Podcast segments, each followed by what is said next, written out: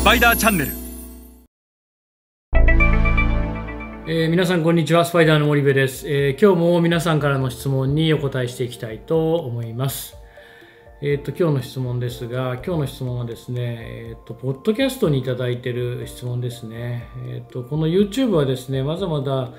あの始めて間もない去年の暮れぐらいから本格的に始めてまだチャンネル登録者数も少ないので皆さんぜひチャンネル登録お願いしたいんですがあのほとんどの質問が、まあ、あの弊社が8年ぐらいやっている、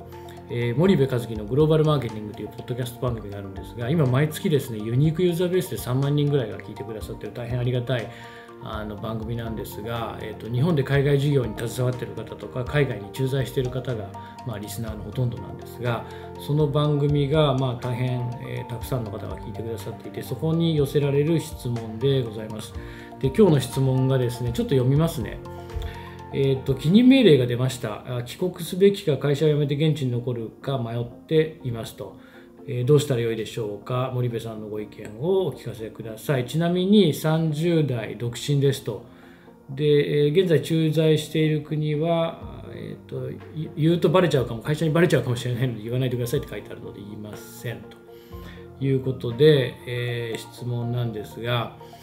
まあねえーっとちょっとグローバルマーケティングいつものグローバルマーケティングとはだいぶ違う質問なのであのなかなか個人的な質問なんであれですけどもまあ僕の意見をお聞かせくださいということなんでお話しますけどあの私だったら会社を辞めてその地に残るという選択をすると思います。で、えーっとなぜならば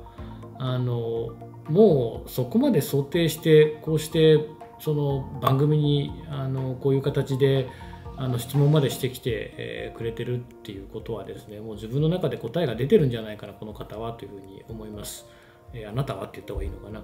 あの僕だったらそうすると思います。えでなので僕がここで、えっと帰国しなさいとかやめちゃダメですとか言ってもですね多分ここまで想像するってことあの想定ができてるってことはもうやめようと思ってるし何かその,、えー、とその地でできることが多分まだあるのかやり残したことがあるのかやりたいことがあるのか多分具体的に何かがあるんだと思うんですよね。でそんなことを今思ってるのに仮にじゃあ帰国してねで後悔をすることになるんだったらあの一旦残ってそれをやったらいいんじゃないかなと。でこれがあの40代で子持ちであの子供3人妻いますみたいなねでまだその地で就職次の就職も決まってませんとかっていうんだったらちょっとよく考えた方がいいんじゃないですかって話はするかもしれないですけど30代で独身ってことは何のリスクもないしで結局普通の思考としては多分近隣命令が来たらうわやったとこれでやっと日本に帰れるって思うのか、まあ、そこまで強く思わなくても多分普通に「はい帰任が出ましたはい帰ります」っていうこうこれが多分普通の駐在員というか、まあ、あのサラリーマンの思考回路だと思うんですよね。でそのとそれなのにあなたは、まあ、この人は、えー辞めて残るっていう選択肢を具体的に想像してるっていうことはやっぱりもうそそこまでしたいと思ってるわけですよね。普通の駐在員のその思考には今至ってないわけなのでで僕だったらもうそこまで考えてるんだったら多分もう止まらないんでやめてその地に残りますと。で先どうなるかなんて日本に帰ってきたってわからないし辞めてその地で別の会社に行ったってその先わからないしなので、えーどっちに行ったらいいか